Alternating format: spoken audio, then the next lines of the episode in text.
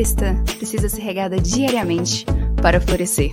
É por isso que em nossos episódios vamos estar conversando sobre como podemos fielmente nos apegar ao nosso Criador para florescermos em meio ao mundo caído.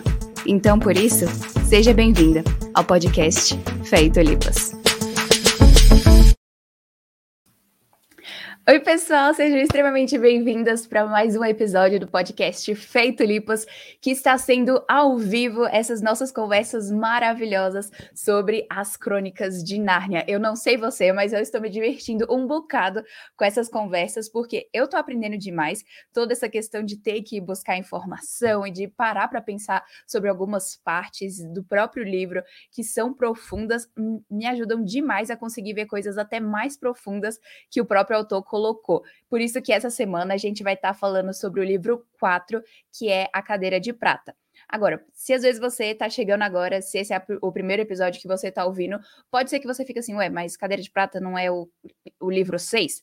Mas lembrando que a gente está fazendo na ordem que o C.S. Lewis escreveu os livros e não na ordem, entre aspas, cronológica de Nárnia. Então a gente está fazendo nessa ordem porque tem várias vantagens. Uma foi a que ele escreveu, segundo, tem toda uma é, uma noção no sentido de que ele foi escrevendo aos poucos, tem uma razão para o Sobrinho do Mago ser o penúltimo livro, porque foi um livro mais difícil para ele escrever. O primeiro, é, que é o Leão, a Feiticeira e o Guarda-Roupa, tem toda uma questão emocional da primeira vez que ouvem o nome de Aslan então tem tudo isso que colabora para a gente estar tá buscando ler o livro na ordem que o autor escreveu. Então essa é uma coisa muito importante. E lembrando que no final dessa live você vai poder fazer as suas perguntas e vão ser respondidas ao vivo. Mas se você estiver ouvindo depois já de estar tá gravada, você pode estar ao vivo aqui na semana que vem, sexta-feira, às 18 horas, para a gente estar tá conversando sobre as Crônicas de Nárnia também. Então, agora a gente vai começar falando sobre esse livro, que é muito interessante, porque, é, tirando que esse é o meu preferido das crônicas, eu acho A Cadeira de Prata simplesmente incrível, porque ele consegue realmente fazer uma questão tanto apologética quanto você pensa depois assim, uau, não existe nada melhor do que ser cristão e realmente essa é a melhor coisa que a gente poderia fazer. Então, é muito, muito bom. Então, é, é normal é, a gente às vezes ler errado, porque as, as, os livros que a gente tem aqui, por exemplo, até essa cópia que eu tenho, que é o volume único, ele vem na ordem, digamos assim, entre aspas, errada, mas, enfim, não importa a ordem que a gente leu, o que importa também é que a gente vá entender o livro, então a gente vai discutindo desse jeito. Então vamos lá, a gente vai começar falando do começo do livro e é óbvio que ele já começa com uma sátira aos progressistas de novo. Se você lembra semana passada na viagem ao, na viagem do Peregrino da Alvorada. Isso eu tinha esquecido um pouquinho o nome. É, mas naquele livro a gente já vê uma sátira muito grande que o C.S. Lewis faz com essas pessoas modernas, com esses progressistas, com toda essa mentalidade de que temos que ter progresso, temos que ter avanço, desenvolvimento tecnológico, essas coisas.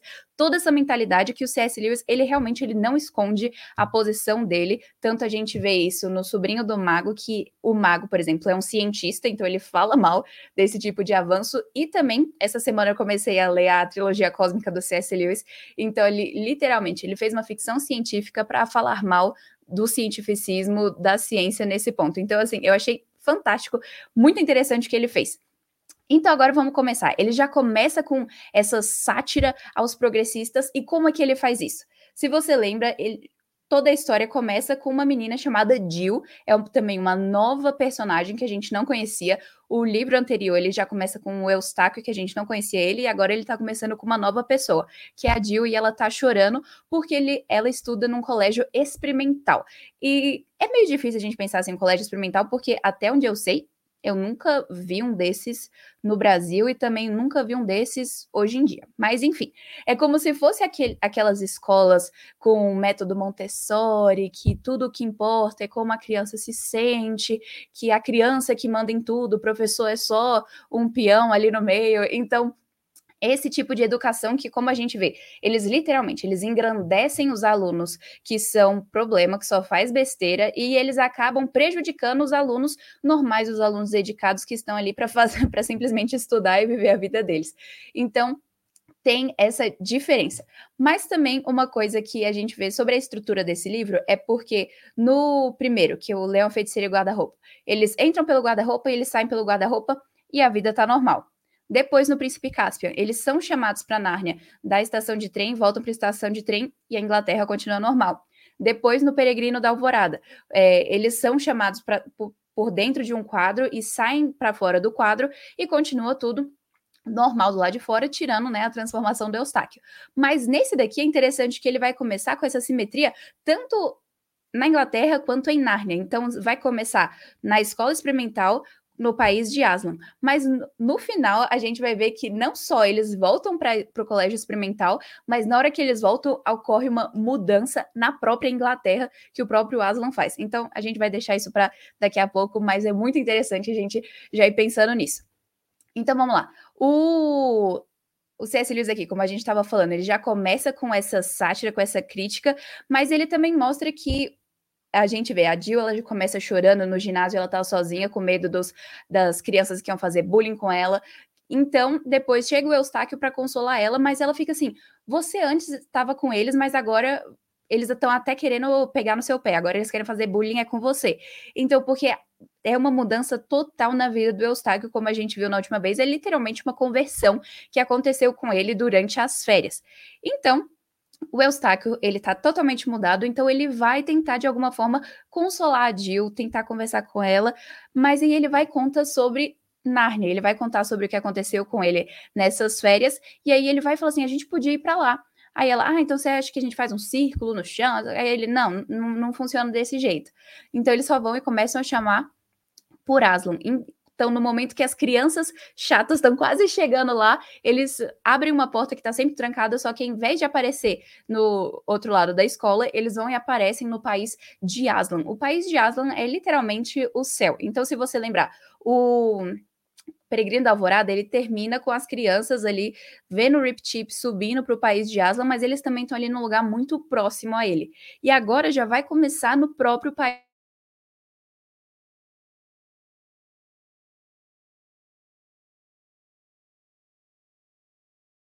Ai, caiu a internet. Acho que voltou a internet, minha internet deu uma caidinha. Mas então ela resolve ficar se mostrando, e aí o Eustáquio vai tentar ajudar ela, porque ela estava prestes a cair, só que ela também vai se mostrar porque ela viu que o Eustáquio estava com medo. Então, é, desse jeito, o que vai acontecer? Ela vai tentar se mostrar, só que, na verdade, quem vai se dar mal vai ser o próprio Eustáquio, porque ele vai tentar ajudar ela de alguma forma, só que ele vai cair do precipício, e nessa que ele cai, quem ajuda ele é Aslan, Aslan sopra e o Eustáquio já vai para Nárnia. Então já tem isso e agora a Jill ela tá sozinha, é, supostamente sozinha é, no país de Aslan. Só que aí agora a gente vai chegar no momento que ela vai conhecer o próprio Aslan. Até então ela só ouvia de nome, mas ela também não conhecia direito coisas sobre ele.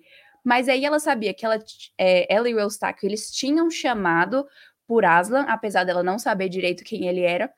Mas o que vai acontecer aqui? Ela vai chegar no momento que ela vai ter que, ou ela vai confiar em Aslan, ou ela vai morrer de sede. Então, ela tá com muita sede, ela passa por um riacho e ela vê ali a água, obviamente ela tá com sede, só que Aslan tá pertinho e ela viu um leão gigante, ela ficou com medo, então ela pergunta assim: Você pode sair para eu tomar água? Imagina isso. É, Aslan fala: Não vou sair, né? Na verdade, ele não fala, ele rosna. E aí ela entende. Depois ela pergunta assim: Você já engoliu meninas? Aí ele: Eu já engoli impérios. Aí ele fala assim, de uma forma já mostrando para Jill que ela não vai conseguir manipular ele. Então, isso é interessante porque ela vai ter que confiar nele ou ela vai morrer de sede. E como o Aslan depois ele vai falar, não existe outro riacho ali, então ela vai ter que confiar nele de qualquer jeito. E desse jeito ela vai lá, resolve confiar em Aslan, ela bebe dessa água e o autor ele fala que não precisa de muita dessa água para ficar saciada. Então ela fica saciada e a partir daí Aslan vai dar uma missão para ela. Mas é interessante, no na viagem do Peregrino da Alvorada, a gente viu a conversão do Eustáquio. E aqui a gente já começa com a conversão da Jill. É como se ela já chegasse, já bebendo da água da vida. Ela reconhece que Aslan tem algo que ela precisa e que ela não vai conseguir sozinha, de certa forma. Ela não vai conseguir se virar para achar outro riacho em outro lugar, porque ela precisa ir àquele que só Aslan tem. Então, quando ela faz isso, ela confia nele. E depois Aslan também chama ela para conversar para ver o que estava acontecendo. Então, nessa que Aslan fala com ela, ele pergunta: é, o que aconteceu com a outra criança? E ela fala: o Eustáquio ele caiu e foi soprado para longe. Ele começou a voar. E aí ele vai e pergunta assim: por que você estava tão perto do precipício? E ela fala: porque eu estava me mostrando. E Aslan diz: essa é a resposta certa. Então é muito interessante porque Aslan queria que ela confessasse o pecado dela para que desse jeito ela pudesse mudar. Por quê? Aquela o Eustáquio ele estava com medo totalmente legítimo, era um precipício gigantesco, é óbvio que você tem que ficar longe desse precipício e não ficar na beiradinha se mostrando nem nada disso. Mas porque ela viu o Eustáquio com medo, ela desprezou ele e tentou fazer isso. Mas o que a gente vai ver daqui em diante é porque até no momento que mais para frente, quando eles estão passando pelo mundo subterrâneo, o Eustáquio não vai desprezar a Jill porque ela ficou com medo do lugar muito fechado. Então, aqui é interessante a gente ver que, a partir daqui, nenhum pode estar desprezando o outro, porque todos vão ser muito importantes nessa jornada que vai vir. E isso foi uma coisa que eu vi no podcast Weight Center, que a Crystal Donning, se eu não me engano, que ela apontou isso e eu achei muito interessante. E agora vai ter os quatro sinais que Aslan vai dar a Jill. E esses quatro sinais são do Eustáquio, ele vai encontrar um velho amigo, depois eles têm que ir para o norte, depois eles têm que fazer o que as rochas mandam e depois a primeira pessoa que pedir algo em nome de Aslan, eles têm que atender. Então, esses são os quatro sinais, e é interessante. A Jill precisou ter o momento de conversão dela, ela precisou beber da água viva para que então ela pudesse entender os sinais e que ela pudesse memorizar. E aqui a gente vê muito interessante também, porque na hora que ela está conversando com Aslan, ela diz, né, ah, você é Aslan, a gente chamou você. E aí Aslan diz, não, vocês não teriam me chamado se eu não os tivesse chamado primeiro. Isso é tão interessante porque é literalmente o um reflexo de como a nossa conversão funciona. Por quê? Às vezes a gente fala assim: ah, eu me converti, eu fui a Cristo. Mas a verdade é que nós não teríamos ido a Cristo se Cristo não nos tivesse chamado antes. É literalmente o que a gente vê que o apóstolo João ele nos diz que nós amamos porque Deus nos amou primeiro. Então tudo, quem inicia é o próprio Deus. E a partir daí nós somos é, atraídos pelo amor dele, porque ele nos atrai. Então, essa é uma coisa interessante que o C.S. Lewis ele já deixa aqui bem claro. E a gente também vai ver agora essa missão que é para encontrar o príncipe perdido e que a gente viu que são esses quatro sinais que ela precisa memorizar. E é interessante porque isso, de certa forma, lembra o chamado que Deus faz a Israel. Então, provavelmente você lembra do Shema Israel, o Senhor teu Deus é um. E aí fala que toda aquela prescrição, que seria o resumo da lei, amarás o Senhor teu Deus de todo o coração, de toda a tua força, de toda a tua mente. É, aquilo dali a Bíblia continua dizendo que é preciso memorizar de dia, de noite, quando acordar, no andar. Por isso que às vezes a gente vê, né, judeus ortodoxos que às vezes têm versículos na manga e coisas assim, por causa desse Shema. E esse Shema a gente vê muito parecido com aqui o que Asan está falando, porque ele diz para ela que ela tem que repetir quando ela acordar, durante a noite, e se por acaso ela acordar de madrugada, ela precisa memorizar esses sinais. E Aslan fica treinando com ela até ela realmente memorizar e entender cada um deles. Isso é literalmente ter a Bíblia no nosso coração. Nós precisamos ter a palavra de Deus no nosso coração, porque desse jeito a gente vai memorizar, obedecer e acreditar. E é interessante que é, é uma coisa que a Crystal Donning fala nesse podcast chamado Weight Center, que é um um dos meios de, de recursos que a gente está usando para essa live, para essa série, é que ela mostra como que a gente vive num mundo de sinais, ou seja, se a gente vê a, o logo da Google de qualquer lugar, a gente já entende o sinal que eles estão mandando. A gente olha, a gente vê um outdoor com uma propaganda, a gente está no Instagram, a gente vê um anúncio com uma propaganda, que são sinais que o mundo traz ao nosso redor. Então, por isso que se torna tão importante a gente memorizar os sinais que o próprio Deus nos deu, a Bíblia, porque desse jeito a gente vai conseguir navegar no meio de um mundo lotado de sinais. Então, isso é muito interessante. Porque, de certa forma, o que uma, eu pensei isso agora, é, Aslan dá os sinais que são instruções. Então, ele fala para Jill, ó, oh, vocês têm que fazer o que as pedras mandam. Só que no caminho, depois eles vão encontrar uma mulher que ela vai falar assim: Ó, oh, vocês vão ver um lugar assim, assim, assado, só vocês entrarem falando que eu que enviei vocês eles vão deixar. Ou seja, essa outra mulher que chegou também deu instruções. Então, isso é interessante porque literalmente é uma competição de sinais. Então, por que a Jill precisa estar memorizando e lembrando a si mesma desses sinais? Dessa forma, esses sinais vão prevalecer diante dos outros. Mas a gente vai ver que não é exatamente isso que acontece com a Jill, porque no meio do caminho ela vai esquecendo. Mas então eles chegam é, em Aslan, depois Aslan sobra a Jill para para Nárnia, e ali eles vão e eles veem Caspian saindo, então eles perdem o primeiro sinal. Então, como Douglas Wilson mostra, é como se eles tivessem, se fosse fazer uma proporção, eles estariam ali 75% que eles conseguiram cumprir dessa lista de quatro sinais. Então, eles vão chegar nesse é, em, em Nárnia e ali eles vão ver o Trumpkin e eles falam, até as corujas falam assim: ó, oh, não é para contar pro, pro Trumpkin para onde vocês estão indo, porque senão ele vai trancar vocês aqui no palácio, não vai deixar vocês irem. Então é interessante porque tem um parlamento de corujas que elas ali vão dar as orientações, vão contar o que aconteceu e ali o que acontece é que o príncipe ele tinha saído com sua mãe e com outras pessoas para caçar, se eu não me engano, que eles foram é, um tempo ao ar livre, só que aí uma cobra picou a mãe dele e por causa disso ela morreu e depois o Hillian, que é o príncipe perdido, ele foi para a selva todos os dias a, em diante tentando achar a serpente que matou a sua mãe para vingar a morte dela. Só que Nesse meio, ele vai e encontra uma mulher e que ele se apaixona por ela, ele é encantado por ela, e depois ele nunca mais é visto. Ele virou, a partir de então, o príncipe perdido. Então, tem esses é, os sinais e que agora o Eustáquio e a Jill estão incumbidos de ir encontrar esse príncipe. Só que eles vão ter mais uma pessoa nesse meio que vai ser o brejeiro.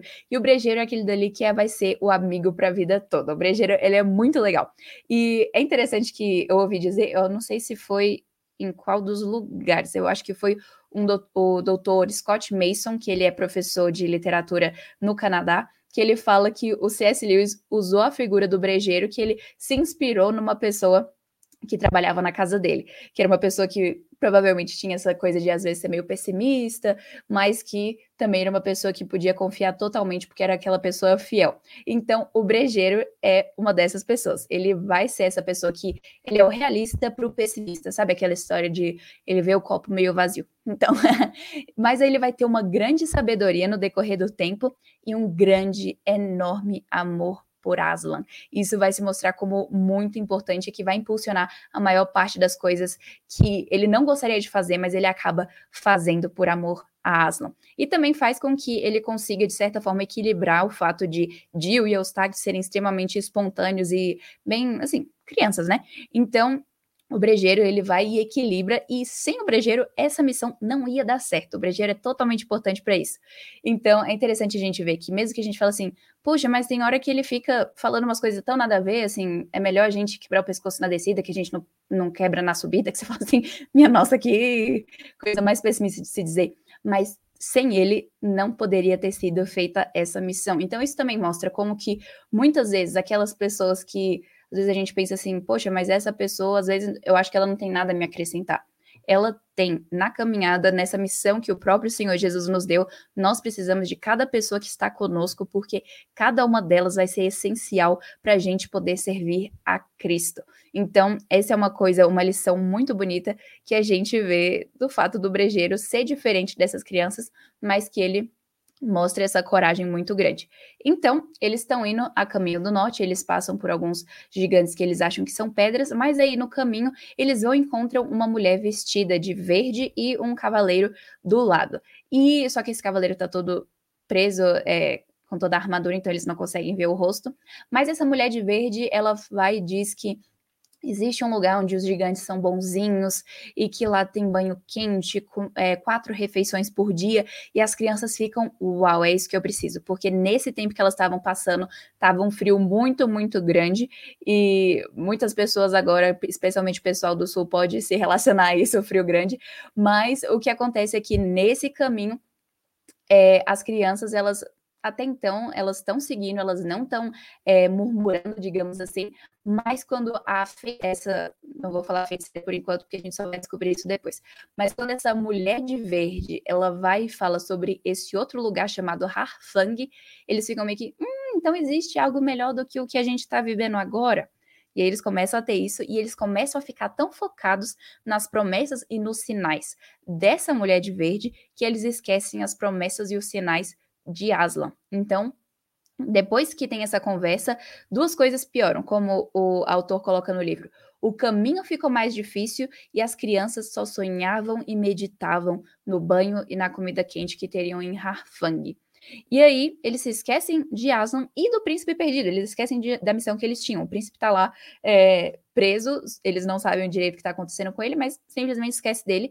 E por causa disso, eles também não prestaram atenção dos sinais mais claros que tinha ali, é, que era o das pedras.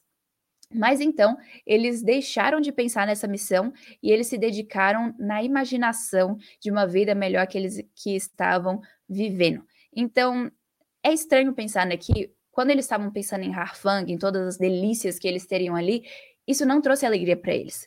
Isso trouxe insatisfação e até no livro fala que eles ficaram impacientes e irritados. E ao invés de enxergar o que estava bem estampado no rosto deles, eles só conseguiram meditar nas coisas de Harfang. E o que acontece?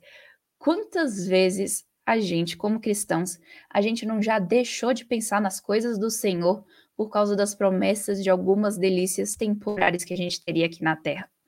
Então, eu, quando eu estava lendo essa parte do livro, isso realmente me impactou, porque quantas vezes, assim, pode ser assim, quando a gente começa a imaginar um futuro melhor do que o presente que a gente está vivendo agora, a gente pensa assim, poxa, mas eu poderia estar estudando na minha universidade dos sonhos, mas em vez disso eu estou nessa universidade.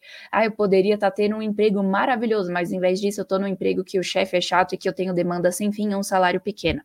Então, às vezes, a gente fica pensando demais nessas coisas do futuro, que às vezes não estão reservadas para o agora. Não estou dizendo que querer um futuro melhor é pecado, claro que não, mas às vezes a gente querer essas coisas no tempo errado, sim. Por exemplo, o fato de Abraão e Sara quererem um filho não estava errado, mas o fato deles estarem manipulando a situação para terem no tempo que não era o tempo de Deus, aquilo sim estava errado.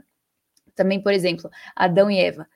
Deus não pretendia deixar o fruto do, do conhecimento do bem e do mal velado deles para sempre, mas eles queriam no próprio tempo deles e não no tempo de Deus, então eles pecaram.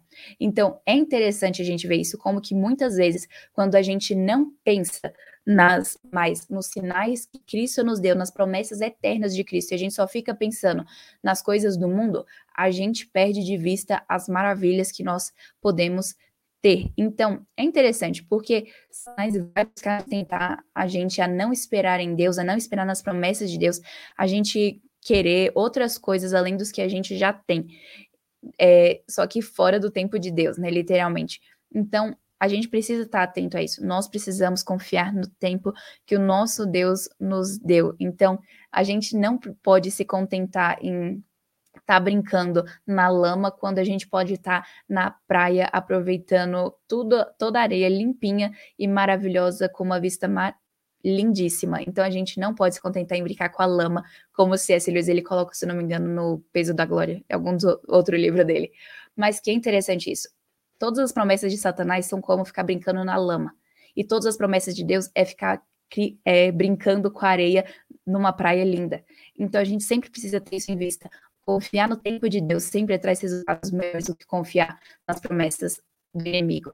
Então, é, eles chegam em Harfang e todas essas delícias que eles estavam sonhando, todo esse banho quente, todas essas quatro refeições por dia, todas as coisas maravilhosas que eles estavam imaginando que ia ser, se tornou, na verdade, uma possível morte para eles, porque esses gigantes é, comiam humanos e estavam pretendendo fazer uma torta de humanos na, no festival de outono que eles iam ter no baile de outono. Então, eles começam a perceber que tem alguma coisa errada, que eles estão ali mais como prisioneiros do que outra coisa.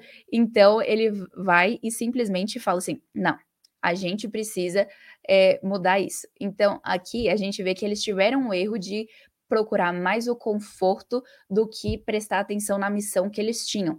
Mas agora é como se eles estivessem se atentando, especialmente depois de que é, Jill ela tem uma visão barra um pesadelo durante a noite que ela vê Aslan muito bravo com ela porque ela esqueceu completamente de todos os sinais e ela não conseguia se lembrar deles.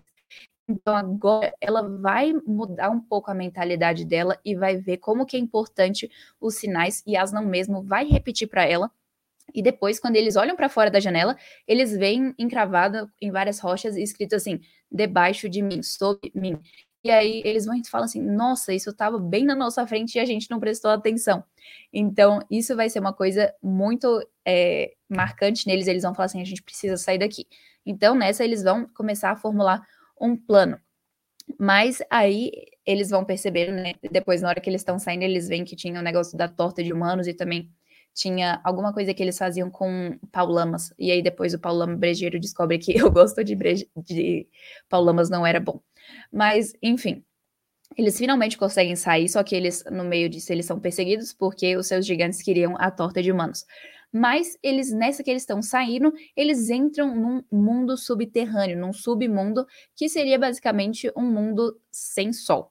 Então, até quando eles estão indo, eles vão e vários terrícolas estão ali e o C.S. Lewis descreve como se eles fossem seres que têm o rosto já pesado, eles já são tristes e até fala que as crianças tiveram vontade de ficar com dó delas em vez de ficar com medo, porque cada um era diferente um do outro, mas todos eles com uma feição muito triste e depois a gente vai descobrir que isso era um encantamento da feiticeira. E aí o que vai acontecer é que eles estavam cavando para cima, no caso, porque eles já estavam lá embaixo, então estavam cavando para cima. O que eles queriam fazer, é, a rainha estava ordenando para eles, porque ela queria dominar Nárnia. E aí eles fazem toda essa longa viagem, e aí até no meio é interessante que eles veem um tipo um homem gigante deitado ali como se fosse um túmulo, e eles perguntam quem é esse? Aí ele fala: "Esse é o Pai Tempo que vai se levantar no fim do mundo". Então, segura essa informação porque na última batalha vai ser importante para a gente lembrar dessa informação que ela vai se mostrar como interessante. E aí, nesse meio, eles estão indo. É, eles estão andando com esses terrícolas e eles vão e chegam no lugar, só que a rainha ela está inspecionando as escavações, então ela não está presente no momento, então eles são recebidos por um doido, literalmente, por um cara que eles falam assim, gente, esse daqui é um lunático. E aí é interessante que é, nessa que eles estão indo, eles chegam nesse homem e ele fica meio interessado nessas pessoas que ele fala assim, o que, que elas estão fazendo aqui? E aí o que acontece é que ele vai, as crianças vão se abrindo aos poucos com ele, e aí elas falam, né? Ah, a gente viu as encravações escritas sobre mim, então a gente foi e entrou por debaixo. E ele até responde, né? Tipo assim, nossa, que engraçado vocês pensarem que essas inscrições foram escritas para vocês, elas foram escritas há muito, muitos anos atrás, só que não tinham nada a ver com isso. E aí é interessante que é, o brejeiro ele responde uma coisa maravilhosa. Ele diz assim: quando ele vê que as crianças estão desanimadas, ele vai e diz: Não existem acasos. Nosso guia é Aslan. E ele esteve presente quando o rei ordenou que aquelas letras fossem gravadas. Ele já sabia todas as coisas que viriam inclusive esta. Então, isso é tão interessante porque mostra que, mesmo que Aslan não esteja presente fisicamente com Jill, ele está presente na dele, no sentido de que já quando essas é, escavações, escavações não, né, essas, gra, essas gravuras, é, quando essas pedras foram gravadas ali, ele Aslan já estava presente, ele já sabia disso e ele sabia que seria útil para esse momento em que o brejeiro e as crianças estivessem ali com isso. Então ele fala: nosso guia é Aslan, ele sabe o que está acontecendo. Isso é tão interessante, tipo, aplicando para nossa vida, porque muitas vezes as pessoas vão pensar assim: puxa, que engraçado, vocês acham que promessas que Deus fez ao povo de Israel há mais de 3 mil anos atrás foram feitas para vocês hoje no século 21? E a questão é, porque nosso Deus ele é soberano e as promessas que ele fez antigamente continuam para nós hoje e também todas as coisas que Deus fez, elas de alguma forma cooperam para o nosso bem, como Romanos 8:28 nos mostra. Tudo coopera para o nosso bem. Se alguém do outro lado do mundo está fazendo compras no supermercado, isso de alguma coisa é para o bem daqueles que amam a Deus, de alguma coisa, de alguma forma vai fazer bem para os seus filhos. Então, quando eles entendem isso, eles até revigoram as forças e o príncipe continua falando. E aí ele vai e conta também que tem um momento do dia que ele fica preso numa cadeira e que ele fica tão furioso que ele seria capaz de matar até o melhor amigo dele. Então, chegou essa hora e ele fala para as crianças se esconderem. E aí os terrícolas vêm, colocam ele na cadeira e as crianças, obviamente, ficam curiosas e vão lá ver o que estava acontecendo. Quando eles entram nessa sala, eles veem esse homem lunático simplesmente gritando um monte de coisas e falando, pedindo para eles soltarem ele e as crianças estão morrendo de medo, não sabem o que fazer, e elas estão assim, não, a gente não vai soltar ele. E aí depois, até no livro é engraçado que rima, né, que fica por todos os amores, por todos os horrores. E aí depois ele fala assim, por Nárnia, pelo leão chamado Aslan, por favor, me soltem. Ele fala alguma coisa assim. Mas ele pede em nome de Aslan. Só que a questão é, as crianças não sabiam que no momento que ele estava naquela cadeira, era o momento que ele estava 100% consciente, era o momento que ele estava sóbrio. Então as crianças ficam, uau, eu não sei o que fazer agora. Literalmente, elas estão muito, muito com muito, muito medo. E só que aí, de novo, a voz da sabedoria que a gente vai ver vai ser o brejeiro, que ele vai mostrar algo muito interessante que. Uh, deixa eu botar o livro para cá. Que ele vai dizer. Ui, o seguinte: ele vai dizer. Aslan não nos contou, não contou a Jill o que aconteceria. Ele apenas disse o que fazer. Esse sujeito vai ser nossa morte, não tenho a menor dúvida. Mas mesmo assim, não podemos deixar de obedecer os sinais. Então, isso é tão bonito porque a gente vai ver essa mudança no comportamento deles. Eles tinham, por causa do conforto ali de Harfang, eles tinham escolhido pensar mais naquilo do que na missão deles. E aqui eles estão morrendo de medo de morrer, obviamente, porque eles veem esse homem e ele acabou de falar para eles que ele poderia matar o melhor amigo dele, então eles estavam com medo de abrir essa porta, de soltar ele. Mas eles falam assim: por Aslan a gente vai fazer isso. Aslan não falou que isso ia acontecer e o brejeiro, como sempre, ele vai falar assim: com certeza essa vai ser nossa morte. Mas a gente tem que fazer o que Aslan está dizendo. Então é muito bonito essa atitude que ele tem. Isso é tão interessante porque, aplicando a nossa vida, mesmo que obedecer a Cristo signifique a nossa morte, nós devemos obedecê-lo. E pode ser que às vezes não seja o morrer literalmente, mas pode ser às vezes perder o emprego, ser cancelado hoje em dia com a cultura do cancelamento, por acreditar no desígnio bíblico de várias questões de família, de casamento, de como nós devemos viver as nossas vidas, do padrão moral absoluto, da verdade absoluta. Então, quando às vezes a gente vai defender o que é bíblico, e se a gente for cancelado por causa disso, nós estamos obedecendo a Cristo. Mais vale obedecer a Cristo do que agradar esse mundo. Então a gente pode estar firme nisso, porque desse jeito a gente vai conseguir amar a Cristo com todo o nosso coração e obedecer a Ele, não importa o que venha à nossa frente. Então agora na hora que Hillian é totalmente liberto, ele vai e a primeira coisa que ele faz é destruir é, a cadeira de prata. E eu achei muito interessante porque o, o doutor Scott Mason, ele comparou muito interessante como que essa parte tem até um tom autobiográfico da, do próprio C.S. Lewis. Porque a gente não é dito como que a, essa feiticeira encantou o Hillian. Simplesmente ela encantou ele e ele sumiu. Mas também é interessante que ele ficou assim logo depois da morte da mãe dele. E o C.S. Lewis, ele também coloca até na autobiografia dele, se você olhar ou até ler alguma biografia mesmo dele, logo depois que ele perdeu a mãe, ele ficou muito vulnerável. E ele foi e se dedicou a uma educação, só que uma educação totalmente errada, totalmente ateia. E é interessante porque o C.S. Lewis se converte e o Dr. Mason ele fala como se fosse ele vai tentar destruir com todas as forças essa falsa educação. Então, aqui por outro lado, ele mostra o Hillian destruindo aquilo que o prendia, enquanto o que, o, o que prendia o C.S. Lewis era essa suposta educação, esse suposto intelectual ateu. Então, é muito interessante esse tom autobiográfico que eu não tinha percebido. Mas aqui também é interessante a gente ver que também tem um tom de do evangelismo, como que o evangelismo acontece.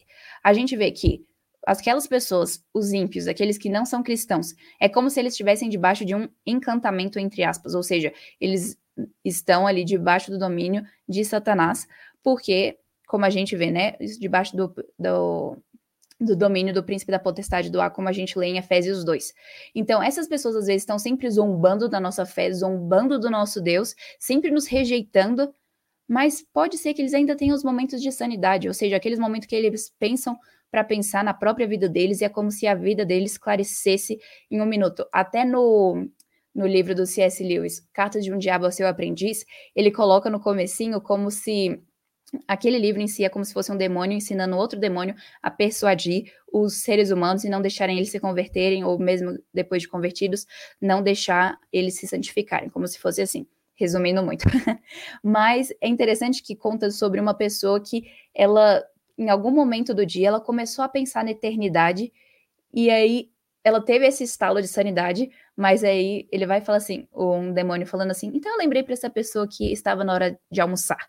Então, isso mostra que existe também, o C.S. Lewis acreditava que existia esses momentos de sanidade, esses momentos que até as pessoas descrentes pensavam na eternidade e na importância disso, mesmo que negassem com os próprios lábios. Então, é por isso que é tão importante para nós, como cristãos, hoje, estarmos pegando em tempo e fora de tempo. Por quê? A gente não sabe quais são esses momentos que as pessoas estão na cadeira de prata, ou seja, nesses momentos que elas estão em sanidade. Então a gente precisa estar compartilhando o evangelho sempre com essas pessoas, porque pode ser que chegue o momento que vai cair em terra boa. Então a gente precisa estar falando, comunicando o evangelho a essas pessoas, porque desse jeito a gente vai estar obedecendo o sinal que o Senhor Jesus nos deu.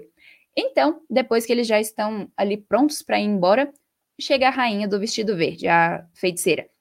E ela vê o seu prisioneiro liberto e ela fica assim: Nossa, o que aconteceu? Você acabou mais cedo?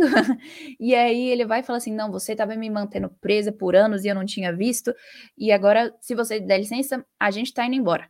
Então, ela vai e começa a usar os primeiros golpes, tipo, mas por que você quer ir embora? Você ia ser um rei. E aí ela usa isso com apenas palavras. É muito interessante, porque ela não começa assim, botando os terrícolas para tampar a porta, ela não pega espada, ela não faz nada disso. Ela só vai falando e repetindo várias e várias vezes que Nárnia não existe, nem a Inglaterra, nem o Sol, nem as estrelas, que é tudo um sonho. E é interessante que o Dr. Mason, ele mostra como que é, ela usa essas palavras como uma forma de encantamento, ou seja, é como se fosse uma falsa doutrina, um falso ensinamento que é usado para corromper o povo de Deus. Então, à medida que ela vai falando, as crianças vão fazendo assim, ah, pode ser que seja isso, porque ela repetiu tantas vezes que isso se tornou normal para as crianças. Isso acontece muitas vezes hoje em dia, da gente estar tá ouvindo tantos falsos ensinos do nosso mundo, da nossa cultura atual, que a gente precisa parar e falar assim: não, isso está errado. É a mesma estratégia que está acontecendo de repetir várias vezes uma mentira para tentar fazer com que ela se torne uma verdade. Mas isso não funciona porque isso é falso e é só mais uma estratégia de Satanás. E a mesma coisa que a gente vê é, em Provérbios. A mulher adúltera, ela fica usando palavras para convencer o homem tolo a cair no pecado dela. Então, palavras são extremamente importantes e nós precisamos ter certeza de estarmos usando as nossas palavras de uma maneira que abençoe outras pessoas e estar atento às palavras que o mundo estão falando, que o mundo está falando aos nossos ouvidos, porque elas são perigosas. Tudo que a gente assiste, tudo que a gente ouve de música, tudo que a gente lê, tu, todas essas coisas usam palavras. E essas palavras têm mensagens por trás. E a questão é, na maior parte das vezes, Hollywood vai tentar falar o quê? Narnia não existe, a Inglaterra não existe, o Sol não existe, é tudo um sonho, estrelas não existem. Mas a gente tem que virar e falar assim: não, eu rejeito e eu não quero ouvir isso. Então, a gente precisa se levantar e ir contra essas palavras malignas, literalmente. E aí a feiticeira começa a tocar uma harpa, ela coloca um incenso no fogo e aí começa a subir aquele cheiro de encantamento e as crianças vão ficando enfeitiçadas no meio de tudo aquilo. E aí até tem momentos que elas tentam se libertar, tentando lembrar de alguma das coisas que Aslan teria dito para elas, que Aslan falou, só que elas simplesmente não conseguem se lembrar e elas esquecem totalmente de quem é Aslan e elas vão esquecendo e até elas começam a considerar que as coisas que elas acreditavam eram mentiras. Ou seja, no momento que é, a Jill, bem fraca, ela vai e fala: Aslan existe. E aí a feiticeira pergunta: Ah, é mesmo? Quem é Aslan? Que nome bonito! E aí ela, ela fala assim: É um leão. E aí ela, o que é um leão? Aí até o Eustáquio, né? Ah, não, a Molly. Eu não sei se ficou assim só no filme da BBC ou se ficou no livro também, mas eu achei engraçado. É, e aí, não, a Molly, você sabe o que que é? Tipo um gato só que grande com uma juba. E ela fala assim, ah, eu sei o que é gato, eu adoro gatos. Mas não, você projetou a ideia de um de um de um gato grande e você deu o nome de leão. Aí ele fala assim: "O sol". Ela, não, você viu uma lâmpada e você achou que existiria algo maior, só que não existe. E aí é interessante que nesse meio todo, o brejeiro também ele tá se vendo meio enfeitiçado, então ele vai e coloca eu acho que a mão ou o pé no fogo para tentar acabar com o cheiro daquele feitiço para ter o cheiro de brejeiro de um paulama queimado. E aí nisso é interessante porque aí ele vai é, e lembra daquilo, das verdades que existem, e aí nesse meio todo ele vai lembrando que sim, Aslan existe e ele se machuca por isso, ou seja, ele literalmente se coloca em risco por amor a isso. E nesse meio ele vai e fala para mim, é o ponto alto do livro, que ele responde para ela no meio assim: Vamos supor que sonhamos. Ora, nesse caso, as coisas inventadas parecem um bocado mais importante do que as coisas reais. Vamos supor então que esta fossa, este seu reino, seja o único mundo existente. Pois para mim, o seu mundo não basta e vale muito pouco. O que estou dizendo é engraçado se a gente pensar bem. Somos apenas bebezinhos brincando, se é que a senhora tem razão, dona. Mas quando quatro crianças brincando podem construir um mundo de brinquedo que dá de 10 a 0 ao seu mundo real. Por isso, eu prefiro o meu mundo de brinquedo. Estou do lado de Aslan, mesmo que não haja Aslan. Quero viver como um narniano, mesmo que Nárnia não existe. Não exista. Então é muito interessante porque ele literalmente ele mostra que não é apenas uma imaginação. Nárnia realmente existe e tem um propósito de Nárnia existir. E aqui é tão interessante porque ele chega a humilhar literalmente essa feiticeira, que ele fala assim: se quatro crianças podem criar um mundo de imaginação que é melhor do que o seu, o seu mundo realmente não basta. Então, isso é interessante também porque é, na psicologia moderna, né, Freud ele diz que não existe Deus e que é simplesmente nós criamos Deus e que a gente vê como se a gente precisasse de algo mais, então a gente projeta essa ideia de um pai transcendente que na verdade não existe na cabeça de Freud. Mas na verdade é literalmente a mesma coisa. O C.S. Lewis, eu acredito que ele esteja até atacando isso, como a Crystal Donning também mostra, que na verdade, o que a gente vê? Deus existe e tudo isso que o mundo tenta mostrar não é verdade. E se às vezes fala assim, ah, mas eu imaginei algo assim tão incrivelmente maravilhoso que realmente supre cada necessidade, não é porque existe necessidade da nossa parte que aquilo que sacia a nossa necessidade não exista. Eu vi uma vez um, um apologista de YouTube, né, um rapaz que ele mora no Líbano falando sobre isso não é o fato de, por exemplo, às vezes eu quebrei a perna e eu preciso de uma muleta.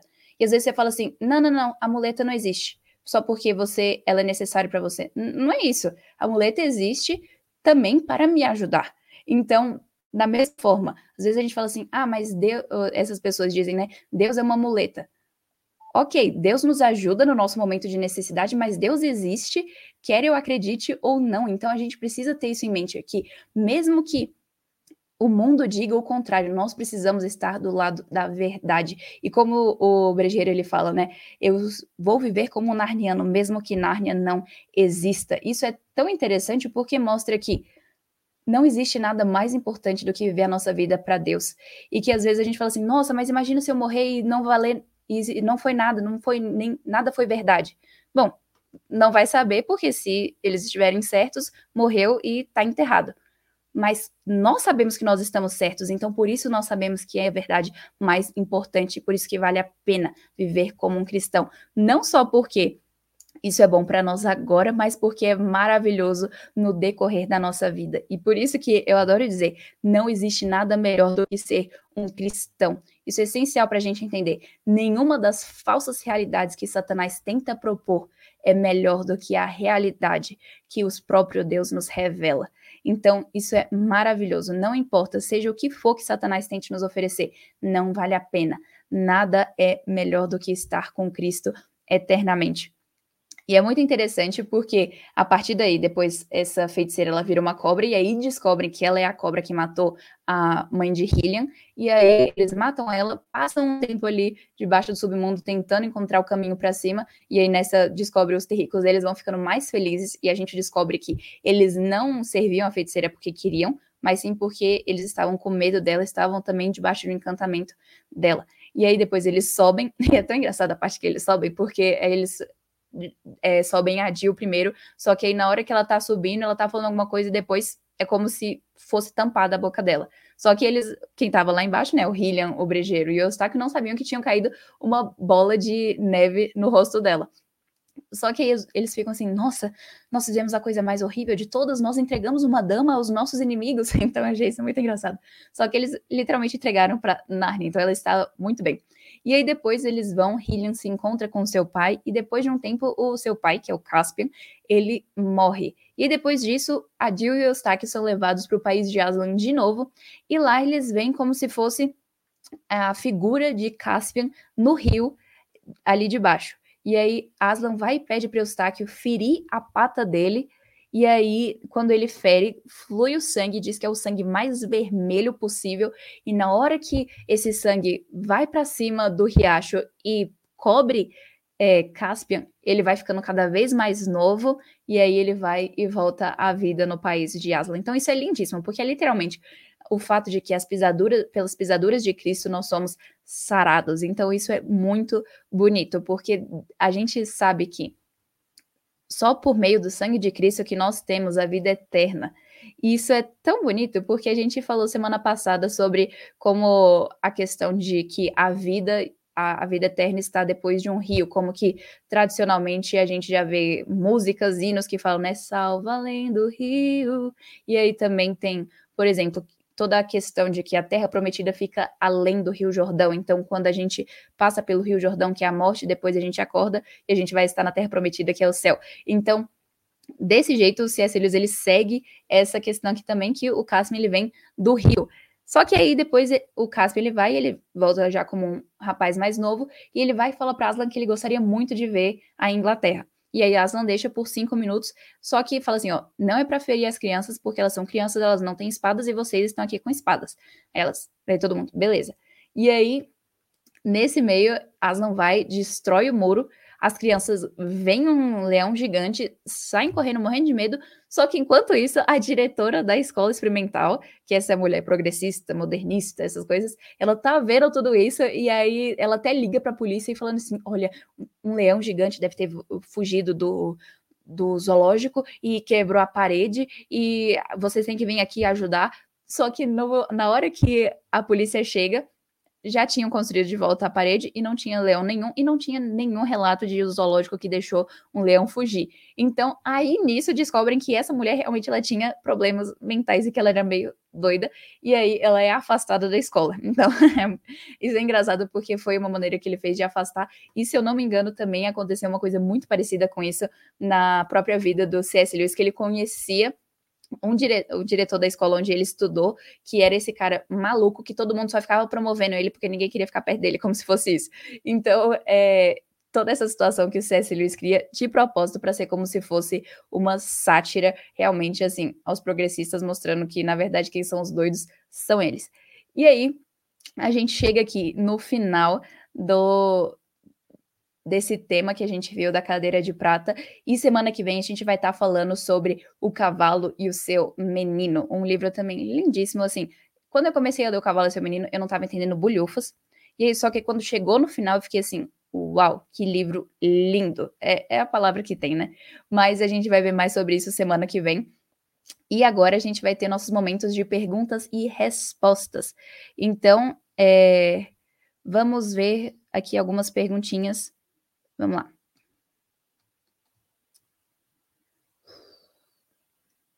Podem fazer as perguntas de vocês, que vai ser muito bom.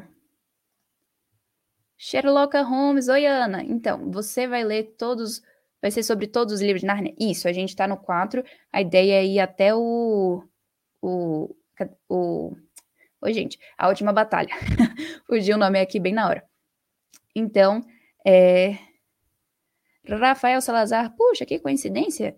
É, o mesmo sobrenome que eu. É, qual o seu personagem preferido do Cadeira de Prata e por quê? Hum, provavelmente o Brejeiro, porque ele é aquela pessoa que você confia que você gostaria de ter uma pessoa por perto, assim, de verdade. A pessoa é meio é, pessimista, mas realmente tem uma sabedoria muito grande que pode ajudar muito a gente. Então, eu acho o Brejeiro incrível. Ah, que legal, olha um comentário legal de ler. A Tiffany, você incentiva a ler o livro do C.S. Lewis. Tenho ele, mas está um pouco desanimada. Muito obrigada. Deus está usando sua vida poderosamente. Ah, glória a Deus. Muito bom saber disso. É... Então, pessoal, muito bom ter todo esse feedback de vocês. Eu vi aqui que vocês comentaram bastante falando sobre o que vocês estão achando, todas essas coisas. Isso é muito legal.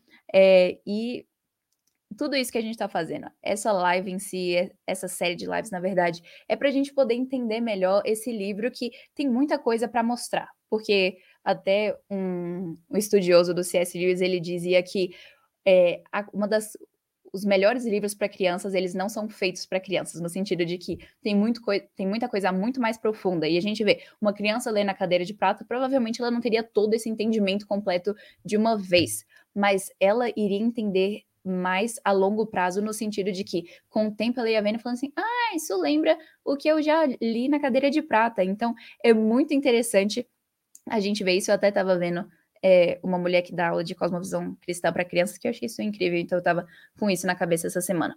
E mais uma pergunta: qual o seu momento preferido em A Cadeira de Prata? Com certeza a fala do brejeiro na hora que ele vai e literalmente humilha a, a feiticeira, né? Que ele fala: se quatro crianças criando é, um mundo de brinquedo pode fazer um mundo que dá 10 a 0 no seu, eu vou continuar vivendo como narniano, mesmo que Narnia não exista.